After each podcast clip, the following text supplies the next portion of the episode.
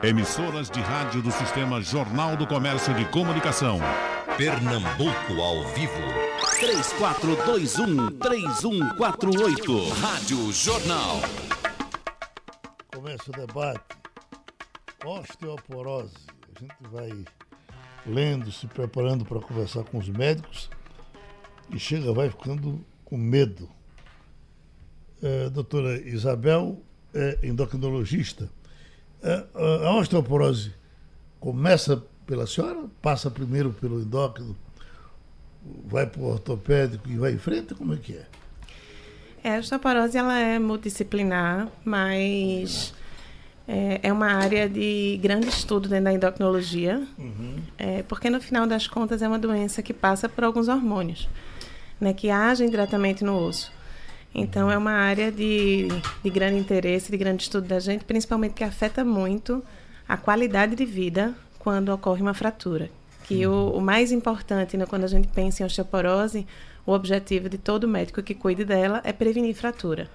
Porque a fratura, a osteoporose por si não tem grandes sintomas, mas a fratura osteoporótica ela vai afetar tanto a curto prazo quanto a longo prazo a qualidade de vida e aumentar a mortalidade, inclusive pós-fratura de grande, de grande osso, por exemplo, como a fratura de quadril.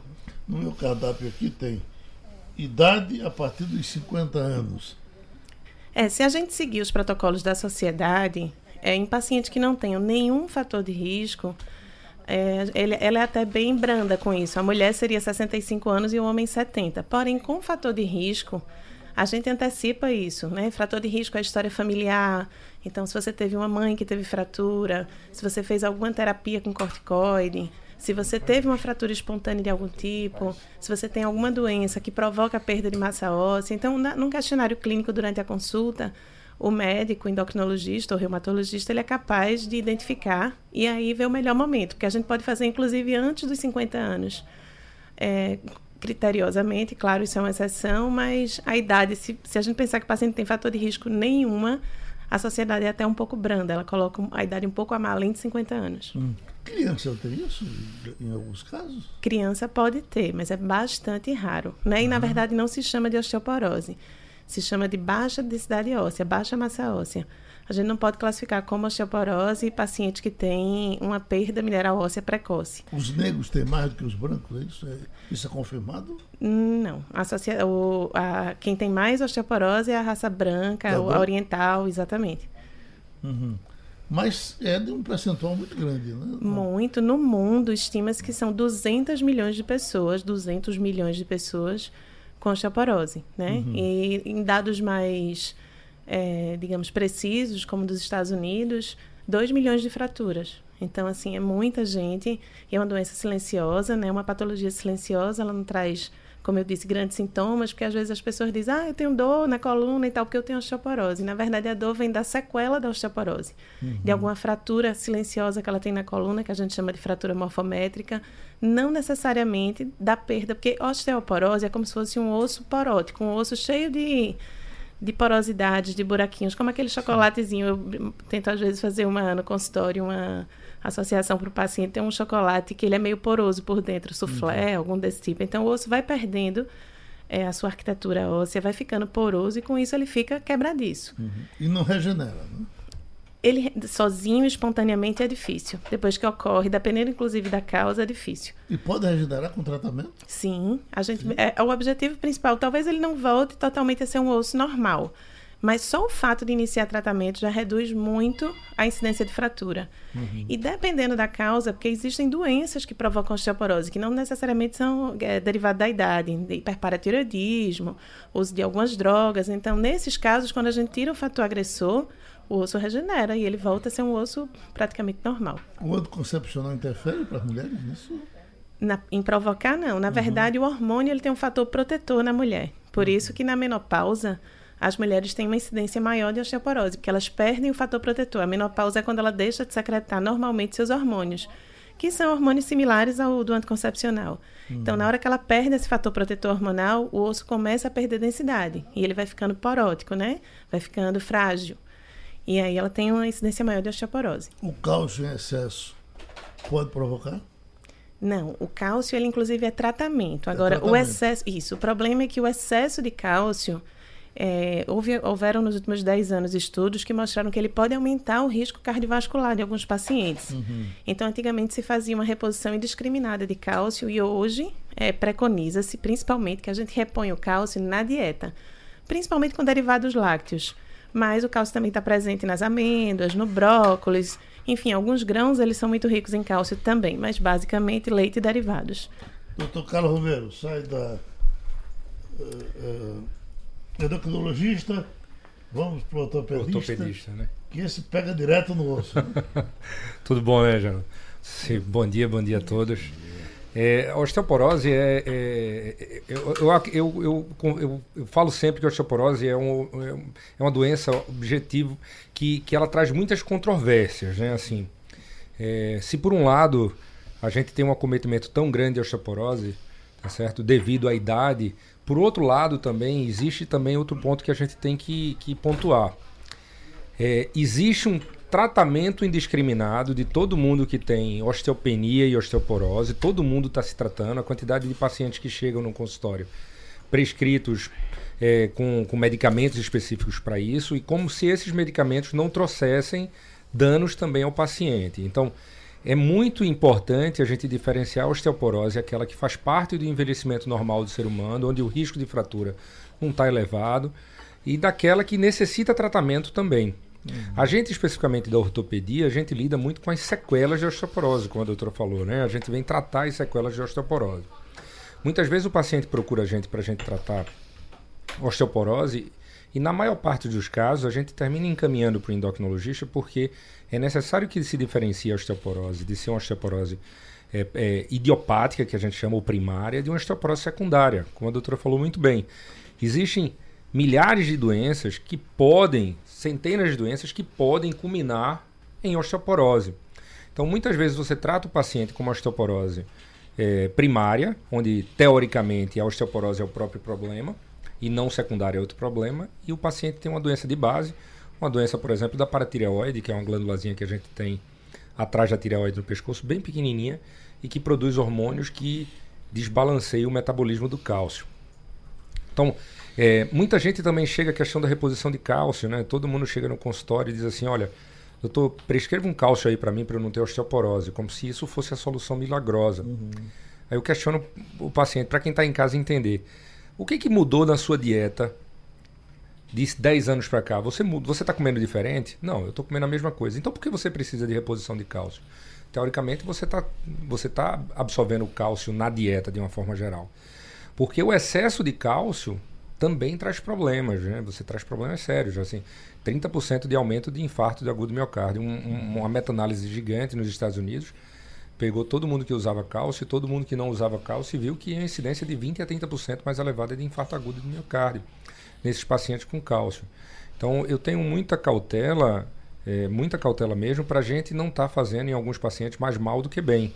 A gente quer tratar, fazer o bem, você termina agredindo mais o paciente mal do que bem.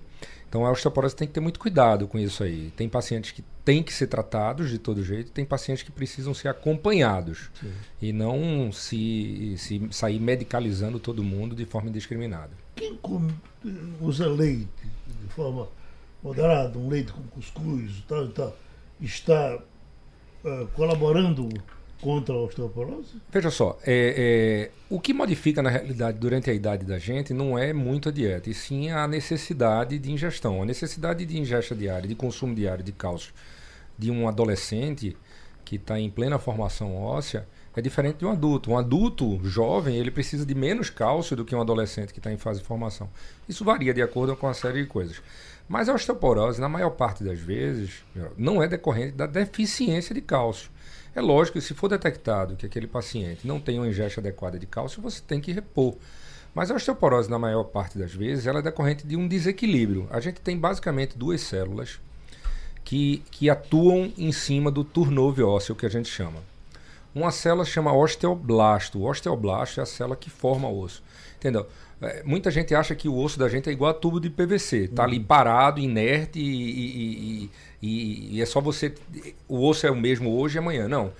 O osso da gente é um hoje, daqui a três meses é outro osso completamente diferente. Que houve um turnover ósseo, onde células daquele osso foram retiradas e outras células e outros foram depositados. Então, o osteoblasto é o que forma o osso. Uhum. E a gente tem uma célula que, que reabsorve, que absorve o osso, que chama osteoclasto. Então, a gente está sempre em equilíbrio. O equilíbrio de osteoblasto, as células que estão formando o osso, está em equilíbrio com o osteoclasto, as células que estão, digamos assim, tirando o cálcio do osso e depositando na corrente sanguínea. Então, a gente está sempre trocando o osso da gente, junto com o sangue, está sempre trocando cálcio. Cálcio para um lado, cálcio para o outro. Então, a, a, maior parte das vezes, o que, que ocorre para ter osteoporose? Ocorre um desequilíbrio entre essas duas células, onde a atividade osteoclástica, ou seja, a atividade da célulazinha que tira o cálcio do osso, ela se torna muito mais elevada do que a atividade osteoblástica, que é a célulazinha que forma o osso. E com isso você perde a massa óssea, porque você tem mais célula tirando o cálcio do osso do que célula botando o cálcio do osso. É, é simples isso de se entender. Uhum. Então, uma célula tira, a outra bota. Quando a que tira é predominante, o osso fica mais fraco. A, a, a osteoporose não é necessariamente o envelhecimento do osso. Porque todo se, osso envelhece e nem todo osso é, tem osteoporose. Se você. Depende muito da qualidade de vida também e da idade. Se você partir, existe a osteoporose senil, que é um tipo as osteoporoses primárias elas podem ser subdivididas em dois tipos ainda. A pós-menopausa, que é a tipo 1 que chama, e a, e a tipo 2, que é a senil. Que a senil ocorre. É, é, é, existem muitas teorias, né? A doutora pode até falar mais sobre isso em relação. É, existe uma teoria sobre a, o envelhecimento da, da paratireoide, que é essa glândula que não passa a funcionar tão bem, e você tem a senil. O que, que pode ser feito para prevenir? É você afastar fatores de risco, principalmente tipo é, álcool, é um fator de risco elevado, é, sobrepeso e principalmente para formar o osso a gente necessita de um estímulo. O osso é formado por estímulo. E o melhor estímulo para a formação óssea é a prática regular de exercício. Então, se você pega um paciente, você pega uma pessoa de 70 anos, uma totalmente sedentária, e pega uma pessoa de 70 anos que pratica atividade física regularmente, que tem uma vida saudável, invariavelmente vai haver diferença entre essas duas. Né? Então, a uhum. osteoporose não é decorrente, na maior parte dos casos, lógico que medicina não tem uma regra exata, sempre tem exceção.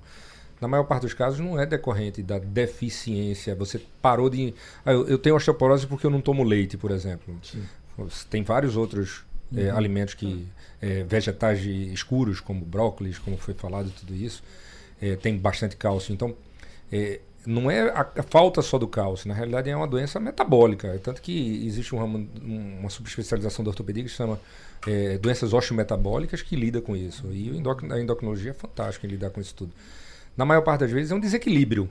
Um desequilíbrio entre isso, então a gente precisa se manter, evitar os fatores de risco e estimular os fatores protetores que aí entra necessariamente a prática regular de atividade física. Uhum. É só para complementar é, na verdade, no, na, entre a infância e a adolescência, quando você faz o pico de massa óssea, né? Que é isso que o doutor estava falando antes. É, nessa idade é muito importante fazer um pico de massa óssea adequado.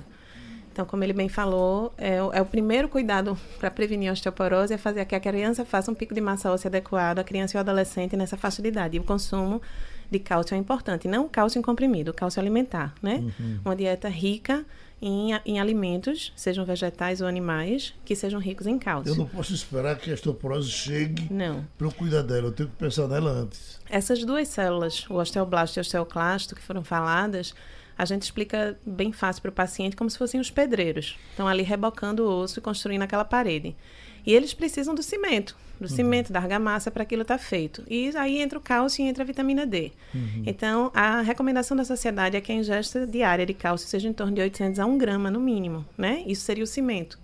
E a vitamina D, ela estaria auxiliando, além da absorção do cálcio no trato gastrointestinal, ela estaria também diminuindo até a possibilidade de queda, porque ela melhora a sarcopenia, um fator grande de risco da osteoporose senil é a perda gradativa da massa, da massa, da massa muscular no, durante o envelhecimento. Então, o idoso ele vai ficando sarcopênico, com isso ele fica frágil, ele fica tendencioso a ter queda.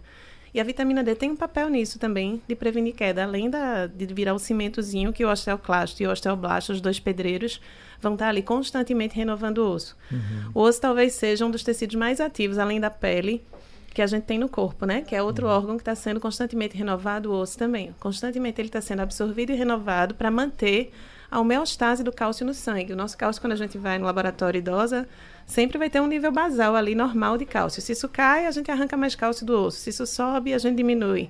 Isso a gente que eu falo são os nossos hormônios. Uhum. Por isso a sua pergunta inicial, quem, quem inicialmente teria osteoporose? E esses fatores de risco todos falados, eles são feitos durante a primeira consulta. Então você vai ver como é a história daquela família, o grau de atividade física, como foi a alimentação na infância, como é a alimentação é, no, no momento, né, como é que ele se alimenta, que tipo de droga ele está tratando, se ele já tratou câncer, se ele já usou corticoide. Às vezes eu já tive paciente, um corticoide que teoricamente é seguro, que é o nasal, o tópico, que muita gente usa para rinite, rinocinusite, prescrito com muita frequência. A gente às vezes não acha fator de risco nenhum. Tem gente que usa isso por mais de um ano, dois anos de forma seguida. Uhum. E aí, nessa, nesse uso, isso pode ser um fator de risco. Pronto, doutor Luciano Bravo, chegou a dor. Osteoporose. Fraturou. E a dor, vamos para ela. É, mas antes de fratura, tem algumas coisas eu acho que merece ser pontuada aí para o grande público. Né? O mais importante é que a osteoporose é uma doença silenciosa. E que não é tumor, não é nada, é uma doença metabólica. Não é?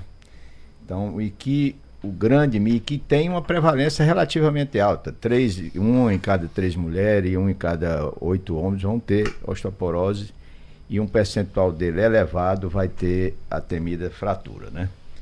E a fratura realmente é o que realmente causa dor. Porque a, a, a osteoporose, como disse anteriormente, ela é silenciosa. E na abordagem. Eu, eu, repito, só tem dor quando fratura. Sim. Ela vai caladinha. Sim. É, e você tem, é, você tem muito isso, a pessoa chegar no meu consultório, olha, doutor, estou com osteoporose, algum doutor diz uhum. que a dor é por causa da osteoporose, e normalmente não é. Uhum. A não ser que tenha outras coisas associadas com osteoporose, né? E a mais temida é realmente a fratura, né? Uhum. Com relação ao tratamento, que é onde a gente chega, né? Quando o paciente chega para mim, quando está numa fase clínica, realmente fica lá com o endocrinologista. A né? dor é grande, doutor?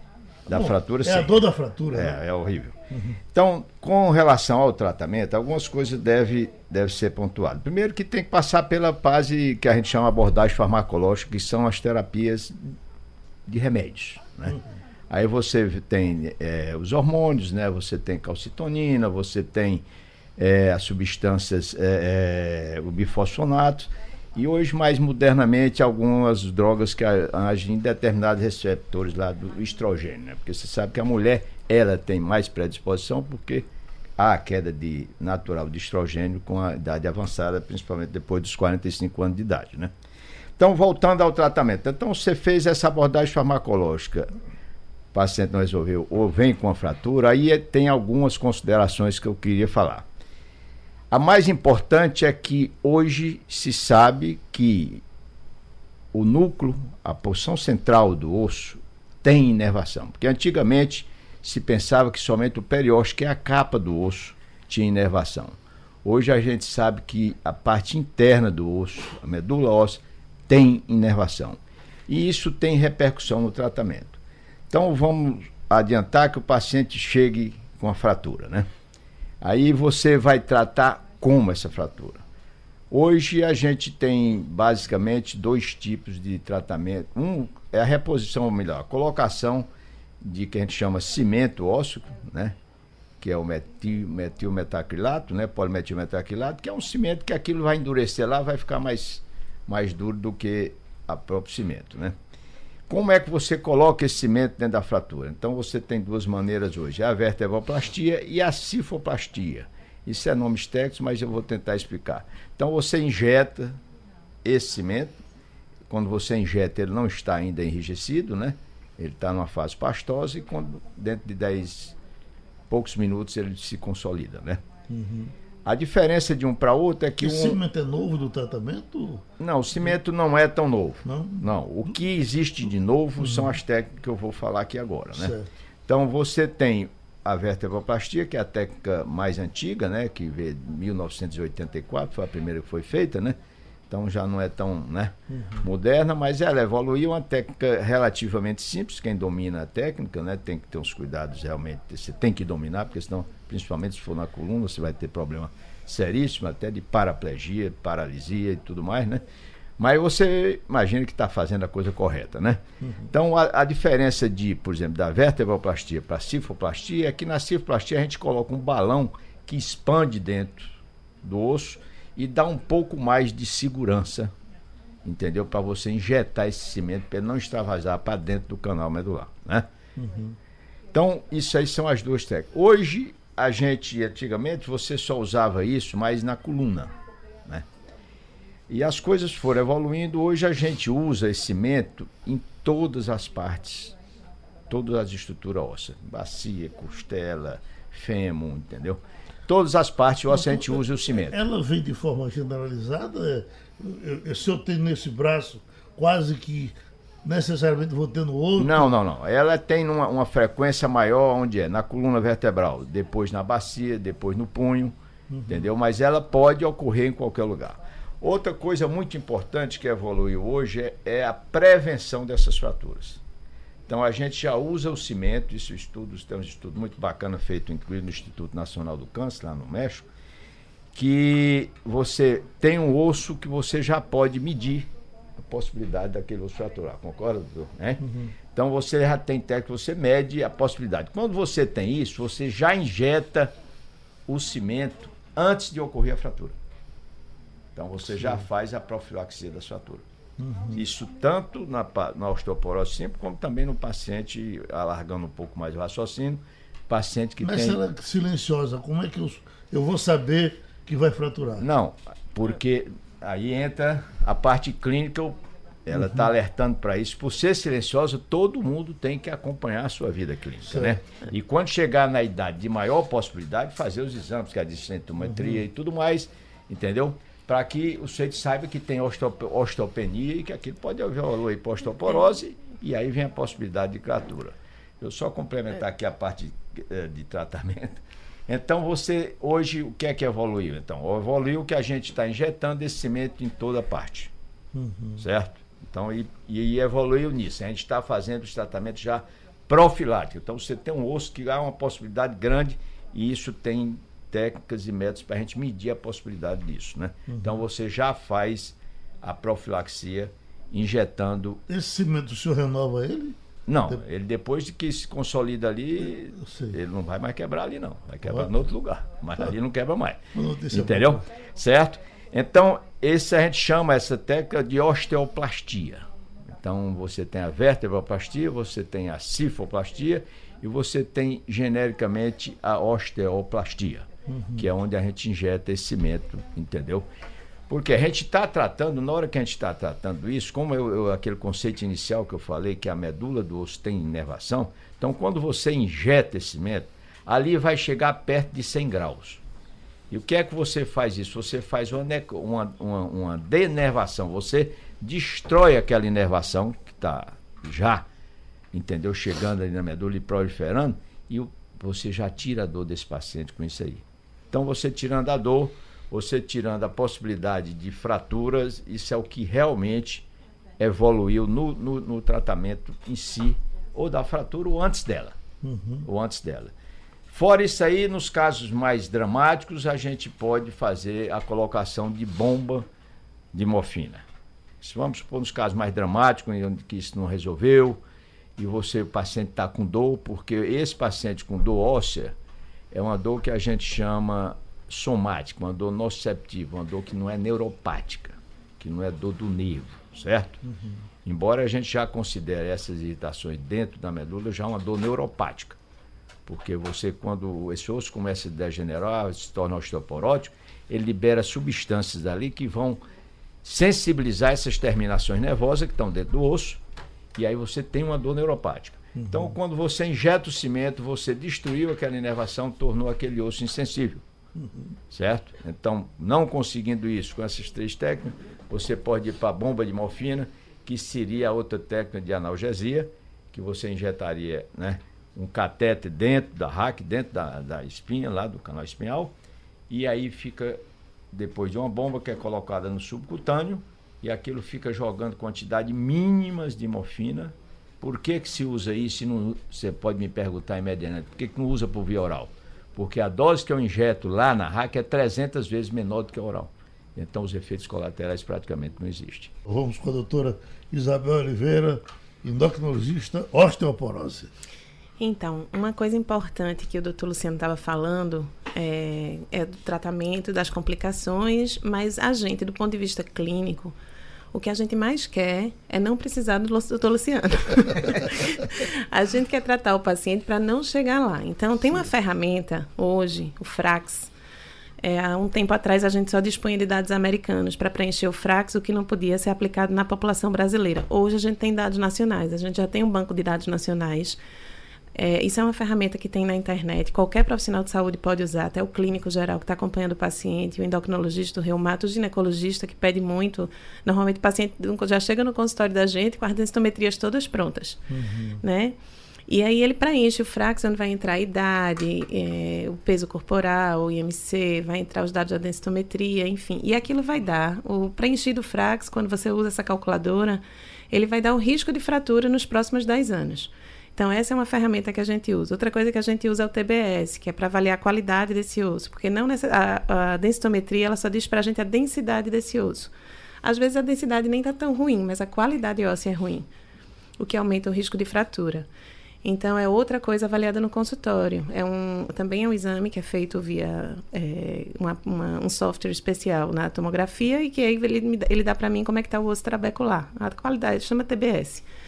É uma coisa mais específica, mas é um, foi falado assim, como prevenir, como saber quem está em risco de fraturar, né? Uhum. E fora isso, aquilo que a gente já tinha falado antes, que é o que é que esse paciente está usando de medicação, o que é que ele já usou, como é a ingesta alimentar dele, se ele faz ou não faz exercício, se ele bebe, a questão do álcool que o Dr. Carlos falou, a partir de três doses dia, ele aumenta o risco de fratura. Tabagismo aumenta o risco de fratura. Sedentarismo aumenta o risco de fratura. História familiar de fratura aumenta o risco de fratura.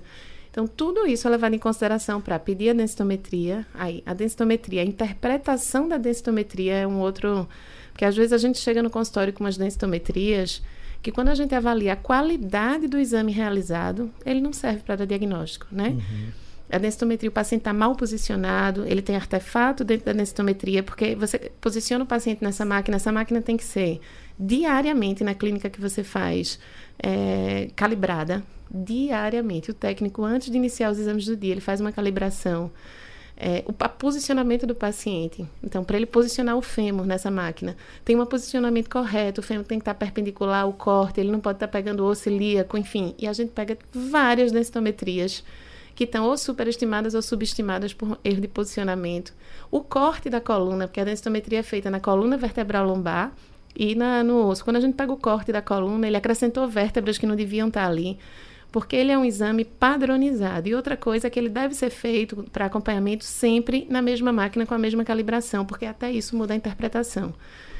Outra coisa importante é que a gente não depende só da densitometria para tratar o paciente. Então, o paciente que já fraturou ou que tem um frax com alto, um elevado risco de fratura, a gente pode inclusive tratar esse paciente precocemente. Fratura de, de, baixo impacto é aquela fratura que você não espera que aconteça, uma queda e ele fratura, entende?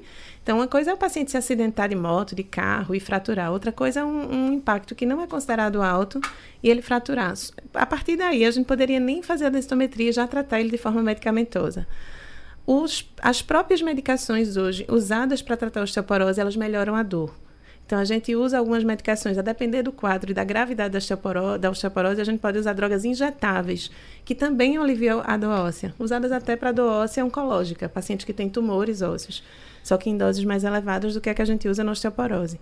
Então, a ideia é, o paciente entrou na menopausa, ou está na, na pré-menopausa e está tendo, tem uma tabelinha na internet, se acha fácil, fatores de riscos maiores e fatores de riscos menores, para ele desenvolver osteoporose. Ele faz um exame de triagem, se o médico achar adequado que seja, que seja feito, que pode ser a densitometria, em geral é ela, porque é a partir dela, com desvio menor que menos 2,5, que a gente diz que aquele paciente, a partir dos 50 anos, tem menopausa, o homem ou a mulher, né? É usado o T-score. É, em, em, populações mais jovens, a gente usa um score diferente. A, gente, ela, a densitometria ela vem com dois scores. A gente pode usar o outro score para ver baixa massa óssea, que é um erro também chamado de osteoporose. Pessoas jovens, é, na verdade, o que se classifica hoje nelas é baixa massa óssea. E essa baixa massa óssea não necessariamente aumenta o risco de fratura. Aí isso tem que ser bem criteriosamente avaliado, que é o que o Dr. Carlos estava falando. A gente pega populações super tratadas e o super tratamento, que é dar drogas de forma inadequada naquele momento, também aumenta o risco de fratura. Uhum. Então, tem drogas que são usadas para osteoporose que aumentam o risco de fraturas atípicas, se não forem bem indicadas e por tempo determinado para tratamento. Resumidamente, uhum. existem hoje ferramentas é, no computador do consultório de qualquer médico ou até mesmo de um indivíduo curioso que você pode é, preencher na internet e ter uma noção de se você tem risco aumentado de fratura ou não. Com essa dúvida, se você se dispor a fazer isso sozinho, vai procurar um médico para ele validar aquilo que você fez e complementar, e aí sim ele indicar qual exame de triagem você vai fazer e qual o melhor tratamento. Uhum. Tem tratamento oral, tem tratamento venoso, tem tratamento subcutâneo. Hoje a gama de tratamento da osteoporose está muito grande. Tem tratamento indicado para quem já fraturou e para quem nunca fraturou. Tem tratamento que às vezes é só reposição hormonal, então menopausa precoce, ou mulher que acabou de entrar na menopausa, que está com muitos sintomas. A gente inicialmente pode fazer só reposição hormonal. A gente pode fazer reposição hormonal nos primeiros 10 anos da menopausa. E o estrógeno, que passou a ser fator de risco para a menopausa, ele passa a ser protetor. Uhum.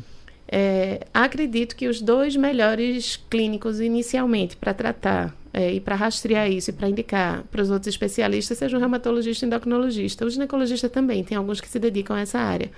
Acho que são as três sociedades que mais estudam. A ortopedia tem uma área hoje já também, que está se dedicando ao osteometabolismo e que também tem feito esse rastreio. Alguns se dedicam só ao tratamento da fratura e outros já estão se dedicando também ao estudo clínico da osteoporose e também estão tratando. Às vezes estão sozinhos, às vezes em associação, mas é importante frisar isso, assim, que para que é que a gente trata a osteoporose? Para prevenir fratura. Fratura aumenta a morbidade e mortalidade. Então, o objetivo da osteoporose é não permitir que o paciente frature. Uhum. Esse é o objetivo maior de toda força mundial para tratar a osteoporose. Então, Doutor Carlos, então, em cima dessa, dessa curiosidade, eu vi no, no livro um, um assim de, de braço que estaria com osteoporose. Mas é uma coisa que é assustadora, porque ele parecia tão fofinho Sim. que ele poderia se, se, se dissolver praticamente. É, é, é, exagero? Não, não é exagero. Ele pode é- fraturar é, em três pedaços? Pode. O que, é que acontece? Existe um, um, um, um, ditado que fala assim: o idoso, né? A gente tem, tem dois ditados importantes para a gente ver. Ditado popular. Velho geralmente, morre de queda. Isso, exatamente. Tem, primeiro, a gente nasce pela bacia e morre pela bacia. Uhum. Por quê? Porque é, a fratura que mais mata o idoso hoje é a fratura do fêmur proximal. Tá certo? Então a prevenção é essencial, isso daí. A, fratura de coluna é muito frequente, né? Eu, eu, faço a parte de coluna, a fratura é muito frequente.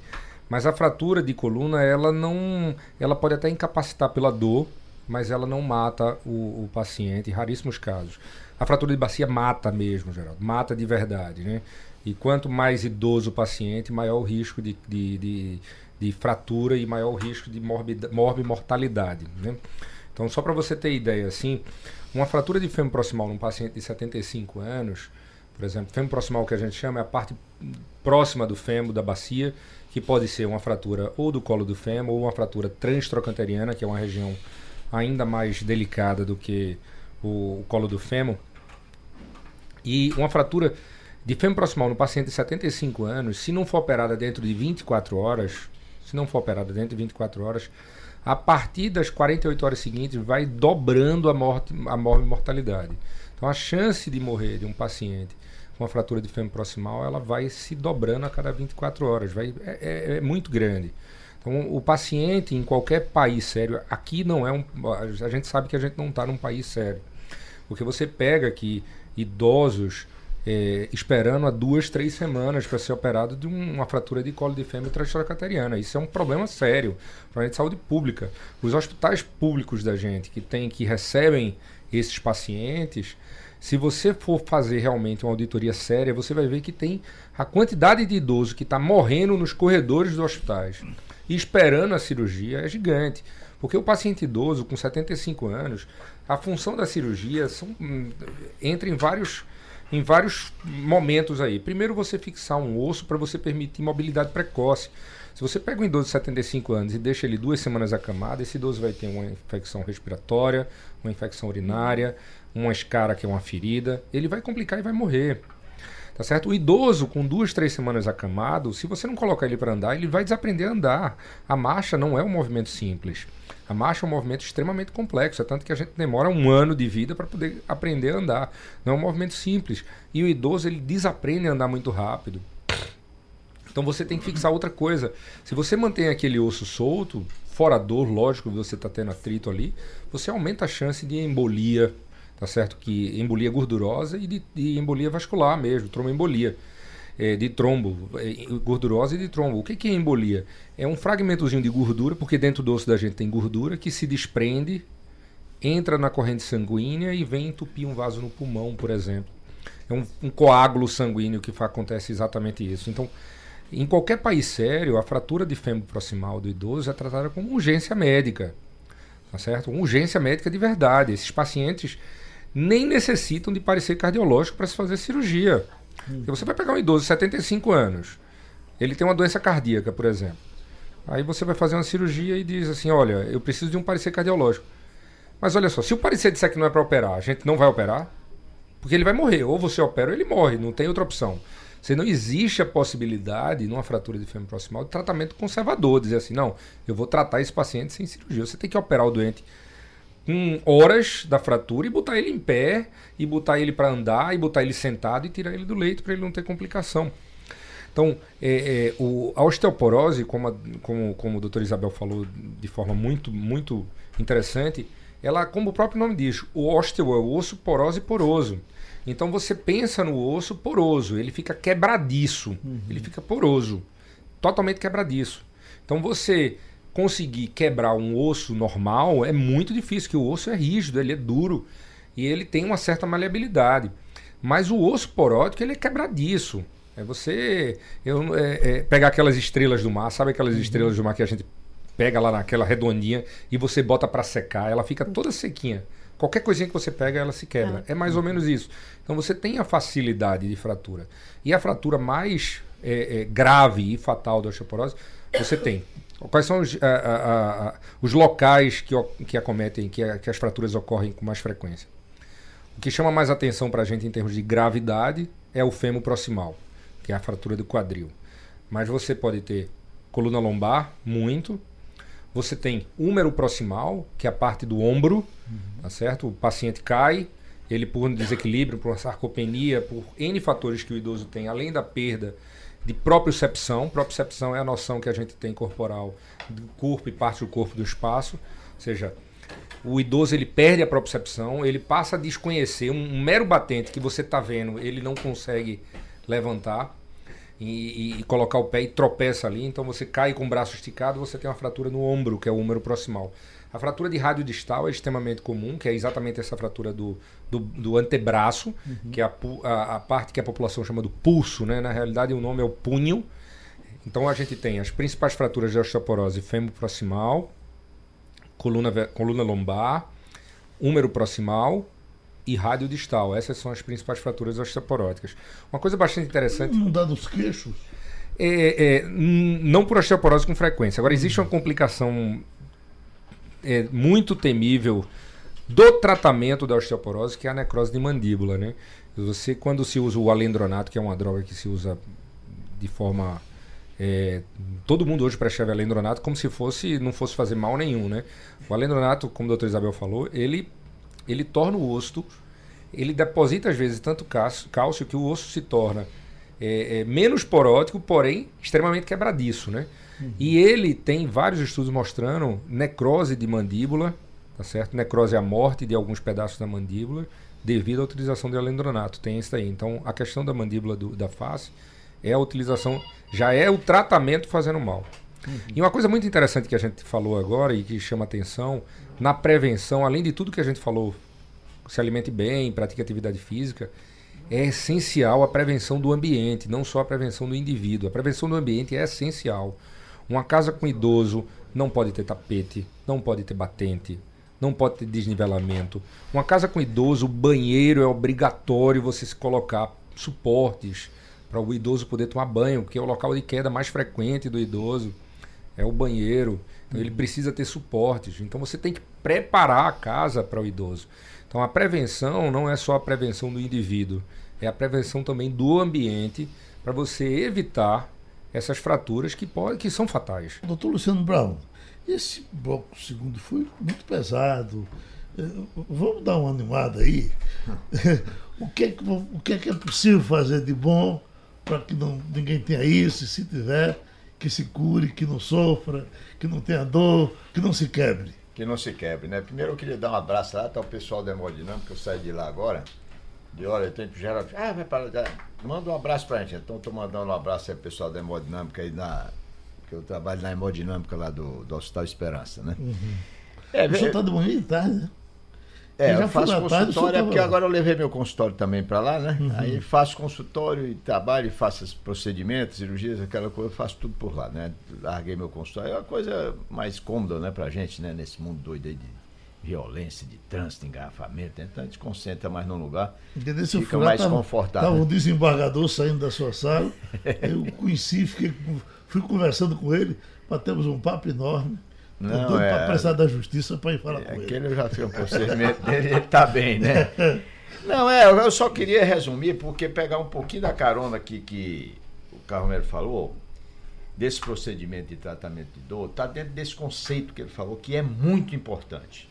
Primeiro, os procedimentos você não pode incapacitar o paciente depois dele. Então, esse procedimento todo que eu falei, de vetro, eu faço isso aqui, ou eu, ou qualquer um, né, que esteja capacitado de fazer, três horas depois esse paciente está em casa. Isso é um conceito muito importante, moderno hoje, os ortopedistas, graças a Deus, acabaram com aquela história de paciente ficar lá sem fazer nada. Isso é um conceito moderno. Então, esses procedimentos, todos que eu falei, com três horas o paciente está em casa. E o outro que é muito importante, que eu falei, que eu não sei se foi captado, que é a profilaxia da fratura.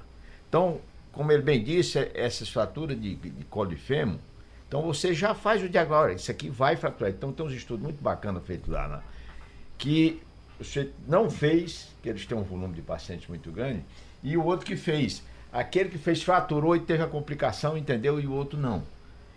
Então você pega um paciente osteoporótico com possibilidade real de fratura, então chega e injeta cimento nele, que ele não vai fraturar aquilo. Ou na bacia, porque é o mais comum é a bacia, depois vem, vem a coluna e depois vem lá o, o, o, o braço, o punho, né? Então você pega esses pacientes que possivelmente vão ter fratura, cara, vai lá, faz, faz a profilaxia disso aí, injeta o cimento, que é uma coisa pra gente sem problema. né? Sem problema. Então, se a gente levar, além dos conceitos que a doutora muito explanou maravilhosamente bem aqui, de um modo geral, onde você entra com as drogas que a gente chama abordagem farmacológica, os remédios que toma pela boca, que hoje evoluiu muito o tratamento disso, né? antigamente era só bisfosfonato e tal, hoje a gente tem uma gama grande desse remédio que estão à disposição do, do pessoal da endocrinologia, né? E que realmente, quando chega para a gente, antigamente, a gente, doutor, é porque eu sou um pouco mais antigo que a senhora, então a gente, a gente tinha que fazer isso, porque não tinha os conceitos, não existia, né? Hoje o pessoal de ortopedia maravilhosamente evoluiu, então a ortopedia hoje está dentro da sociedade da gente, entendeu? E endocrinologia também já poderia estar dentro. Porque você tem que fazer a profilaxia, como ele diz, você fraturar uma coluna, você fraturar uma bacia, fraturar um colo fio, a possibilidade desse paciente morrer é grande por causa dessa fratura. Não é nem por causa da dor, é de morrer. Né? Então esse conceito moderno, graças a Deus aqui tá, é o comum entre nós É aqui. a gente pensa, eu pensava que o osso só doía quando quebrava, mas não matava, né? Mata Mas muito. mata, né? Olha, eu me lembro caso que eu, no tempo que eu fazia anestesia, que eu, eu- você pegava esse paciente, deixava uma semana dentro do. Eu vi muito paciente na hora da alta, né? O doutor dando alta, o paciente vai lá acertar a conta e morre de embolia. Entendeu? Não é verdade? Com certeza. Então você, você é, um, é um conceito que É, você o paciente na idoso ele morre. Se você não operar rápido, o paciente eh, a chance de morrer é gigante, a mortalidade. E mesmo você operando, é um paciente que tem uma incidência de complicações pós-operatória alta devido ao seu próprio estado clínico. O paciente idoso tem uma série de comorbidades. Então é um paciente que demanda muito cuidado, muito cuidado mesmo. Uhum. Olha, Aí, só para complementar, não é só o risco de morte imediata. Em três anos, é cerca de 30%, porque a funcionalidade do idoso também diminui, mesmo com a cirurgia precoce. E ainda o índice de refratura, Isso, né? Você índice de refratura. Então, o ideal é que você opere dentro das 48 horas, mas isso é por isso que eu falei que o principal objetivo é que ele não frature, porque mesmo operado, mesmo com todo o tratamento adequado, o índice de mortalidade dele nos primeiros três anos ainda é aumentado, porque a funcionalidade dele diminui. Ele não sai da cirurgia andando igual como ele estava antes da fratura. Ele vai passar por um processo longo de recuperação para adquirir sua funcionalidade de novo. Alguns vão adquirir quase que completamente e alguns não. Tem um ouvinte aqui pedindo, eh, pelo amor de Deus, que diga alguma coisa para a mãe dele, porque a mãe dele tem 65 anos, está se tratando de osteoporose e toma cerveja. cerveja faz mal? Então, é aquilo que a gente falou. É, o consumo de álcool, mais de três doses dia, diário, sim. O consumo, é, o que chama social, Social disso. é, no fim de ela semana, dela. ela, pode, ela poderia tomar. O que o que está bem estabelecido é que a gente tem que falar de números que a gente tem em literatura, né? O que está bem estabelecido é que são três porções de álcool dia que aumentam. Se ela não toma diariamente três porções, Depende da porção Só não da é. garrafa, né? é, é, uma seria aquela né? que eles, eles consideram 80 gramas de álcool, né? Nós temos aqui um futuro osteoporoto aqui na sala que toma Coca-Cola demais. Eh, eh, Alguma restrição para Coca-Cola? É. Refrigerante de um modo geral? É, na, na verdade, da endocrinologia são todas as restrições possíveis, né? Todas. Então, além da. Não só para osteoporose, assim, são alimentos altamente calóricos, cheios de, de açúcar ali. Acredito que 30% a 40% da Coca-Cola é de açúcar. Tanto é que ela é usada para tratar hipoglicemia. Dois dedinhos de Coca-Cola revertem hipoglicemia, para você ver a quantidade de açúcar. E afora isso, é uma bebida altamente rica em cafeína.